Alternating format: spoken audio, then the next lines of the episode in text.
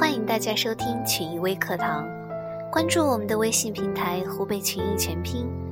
曾经有人说，成大事者必经以下三种境界：第一种是“昨夜西风凋碧树，独上高楼望尽天涯路”；第二种是“衣带渐宽终不悔，为伊消得人憔悴”；第三种是“众里寻他千百度，蓦然回首”。那人却在灯火阑珊处。我想说的是，事无大小，只要你还在坚持，成功的曙光终会毫不吝啬地照向你。有这样一个小故事：一九八七年，他十四岁，在湖南益阳的一个小镇卖茶，一毛钱一杯。因为他的茶杯总比别人大一号，所以卖的是最快的。那时他总是快乐地忙碌着。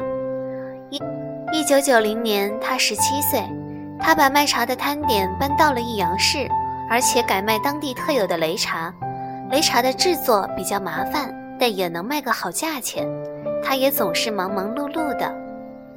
一九九三年，他二十岁，仍然在卖茶，不过卖茶的地点又变了，在长沙，店面也由摊点变成了小店。客人进门后，必能品尝到热乎乎的香茶。在尽情享用后，他们或多或少的会掏钱再带上一两袋。一九九七年，他二十四岁，长达十年的光阴，他始终在茶叶间打滚。这时，他已经拥有了三十七家茶庄，遍布于长沙、西安、深圳和上海等地。福建安溪、浙江杭州的茶商们一提起他的名字，莫不竖起大拇指。零三年，他三十岁，他的最大梦想实现了。